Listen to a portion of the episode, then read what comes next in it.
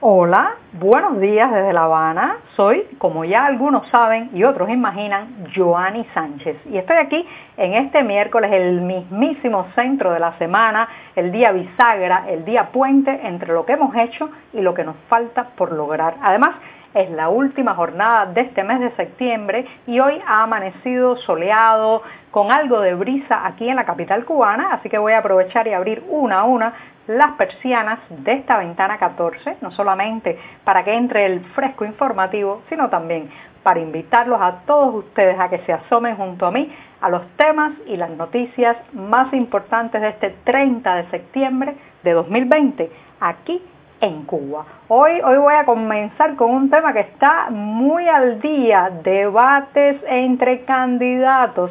Pero antes de decirles el titular, voy a pasar a servirme el cafecito informativo. Ese que desde hace casi dos años comparto junto a ustedes.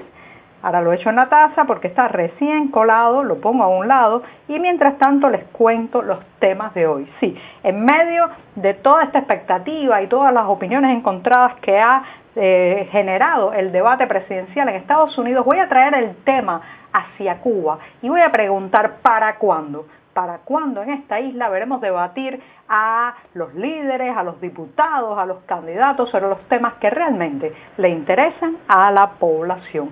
En un segundo momento, una cuestión que me va a interesar mucho como filóloga, ortografía y cuentas institucionales en las redes sociales. Esto es un temazo porque lo que se ha visto y se está viendo y se verá es tremendo en cuanto al uso de la lengua por parte de las instituciones. También a un mes del toque de queda impuesto en La Habana, los habaneros, señoras y señores, seguimos haciéndonos preguntas, muchas preguntas de cómo serán los próximos días. Y por último, tiene un microproyecto aquí en Cuba. Bueno, pues les voy a contar de una oportunidad de las que ya les hablé, pero sé, sé que hay muchos interesados todavía. Pues bien, ahora presentados ya los titulares, llega el momento del día, el gran momento, el mágico momento en que tomo la cucharita, revuelvo mi café para que se termine de refrescar y de paso para hacer la cortinilla musical de este programa y está breve, muy breve, recién colado, amargo, sin una gota de azúcar, como saben que me gusta a mí, pero siempre, siempre necesario. Después de este primer sorbito del día, hoy me tomé un poco más porque es miércoles, los miércoles son, además de un día atravesado, como decimos en Cuba, bueno, es un día editorialmente muy complicado en la redacción del diario digital 14ymedio.com y justamente los quería invitar a nuestras páginas para que allí puedan ampliar muchos de estos temas y la mayoría de estas noticias. Y me voy, me voy con la primera cuestión del día. Ya les decía que a raíz del debate presidencial en Estados Unidos que se dio en la noche de este martes entre los dos candidatos que están optando por sentarse en la silla de la presidencia de ese país, bueno, pues se han generado muchos eh, criterios, opiniones encontradas, puntos de vista de lo sucedido, pero he sentido con varios amigos, colegas que he hablado aquí en Cuba, que eh, a pesar de los criterios que puedan tener sobre un candidato u otro, emergía constantemente en sus opiniones la pregunta de cuándo, cuándo en esta isla veremos algo así como un debate público, abierto, con varios temas eh, en el que participen personas, eh, candidatos, posibles funcionarios o líderes con posiciones encontradas y diferentes. Señoras y señores, eso es absolutamente inédito para al menos tres generaciones de cubanos que no hemos visto debatir, no hemos visto mostrar públicamente argumentos diferentes sobre una misma situación, sobre un mismo problema, e incluso propuestas de soluciones a las dificultades del día a día desde dos puntos de vista encontrados, diferentes y a veces hasta contrarios. ¿Por qué no se debate en la realidad cubana. El debate puede ser de más o menor altura, eh, puede ser más acalorado, puede tener más o menor nivel, pero lo cierto es que el debate es necesario para una sociedad como, como el agua es necesaria para el cuerpo humano. ¿Por qué? Bueno, porque el debate permite ventilar ideas, conocer los puntos de vista, incluso eh, eh, para la propia ciudadanía ver cuál será la proyección futura de un líder, de un funcionario, de un diputado, si llega a eh, pues tomar ese escaño, tomar esa responsabilidad y cómo va a funcionar en determinados temas.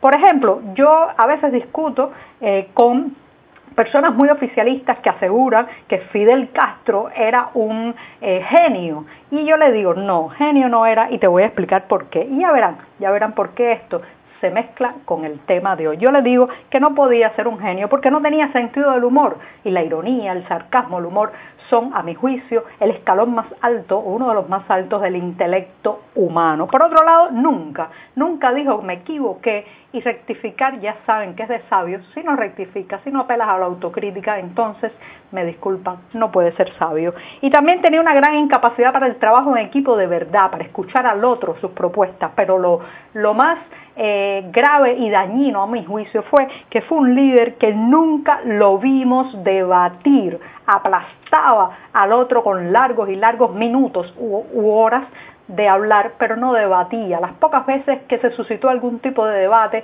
eh, la mayoría de ellos eh, en viajes al extranjero, pues lo vimos, intentar prácticamente cortarle la cabeza al adversario. Y eso lamentablemente recorre todo el sistema castrista que está hecho a imagen y semejanza de un líder que nunca supo debatir. Entonces, ¿qué vemos ahora?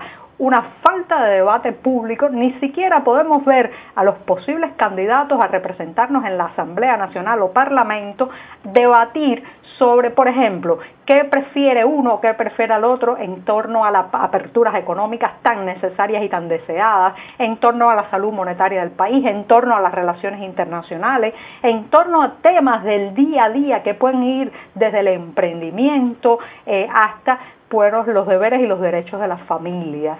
Entonces, a falta de un debate público, esta isla se ha enquistado en un monólogo, en un monólogo autoritario en un monólogo que viene del poder, en un monólogo que se impone verticalmente. Y eso, señoras y señores, es un legado triste que nos ha dejado Fidel Castro y con el que no hemos logrado romper ni eliminar. Así que cuando vemos los debates en otros países presidenciales o para determinados cargos públicos, amén, amén de la calidad o el nivel, siempre, siempre debemos pensar que aquí Aquí llevamos seis décadas sin poder debatir públicamente. Bueno, me extendí un poco el primer tema, me apasiona bastante. Ahora me voy a dar un segundo sorbito de café para poder pasar al otro.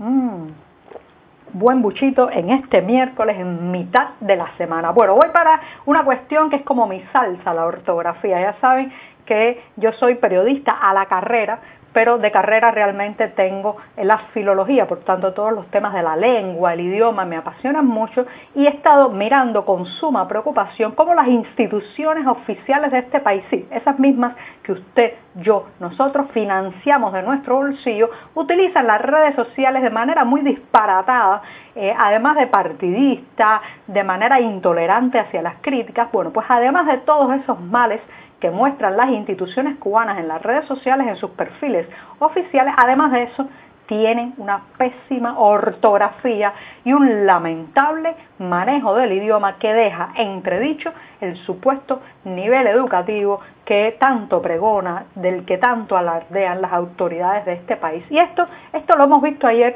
con el lamentable caso del médico Alexander Raúl Pupo Casas, ya hemos hablado de su caso en este programa, que fue presionado, que ha sido estigmatizado, que ha sido satanizado por sus opiniones críticas sobre el modelo cubano. Bueno, pues esto ya llegó a un punto en que este martes Pupo Casas ha decidido renunciar a su trabajo en el Hospital de las Tunas, donde laboraba hasta ahora. Les recuerdo que este joven profesional de la medicina estaba haciendo justamente su residencia en neurocirugía cuando publicó algunas opiniones críticas en las redes. Bueno, pues el perfil de la Universidad de Ciencias Médicas de Holguín, el alma mater donde se graduó inicialmente Pupo Casas, ha lanzado una diatriba contra el médico, pero cuando usted lee esa diatriba saltan varios puntos a la vista. Uno de ellos es que está escrito como si fuera un perfil de una persona, un perfil de alguien que le está hablando de tú o está hablando en primera persona de yo a una comunidad eh, virtual, a la comunidad virtual de Facebook, y por otro lado, que tiene una pésima ortografía, no respeta los signos de interrogación, las palabras donde van C, pone S, y una serie de barbaridades lingüísticas que dejan en entredicho y ponen como una vergüenza colectiva a todos los que han estudiado en esa universidad y a todos los universitarios de este país. Cuando vemos eso nos preguntamos cómo es posible que un perfil institucional de una casa de altos estudios escriba de esa manera chabacana, grosera, barriotera y además, para colmo, plagado de faltas de ortografía. Es una vergüenza colectiva esto es una vergüenza colectiva porque que una universidad se exprese así, entonces, ¿qué va a quedar para las instituciones no relacionadas con el conocimiento? Lo vemos, lo vemos en cuentas de ministros, en cuentas de instituciones y entidades, en cuentas administrativas, es un pésimo manejo de las redes sociales en los perfiles institucionales. Y bueno, me voy rápidamente eh, con el tema de los habaneros. Llevamos en esta ciudad un mes de toque de queda, de medidas restrictivas. Las autoridades habían dicho que era hasta el 30 de septiembre, pero ahora, ahora no aclaran qué va a pasar a partir de mañana. Se supone que esta tarde tengamos más noticias, pero por el momento, incertidumbre, preguntas, muchas preguntas.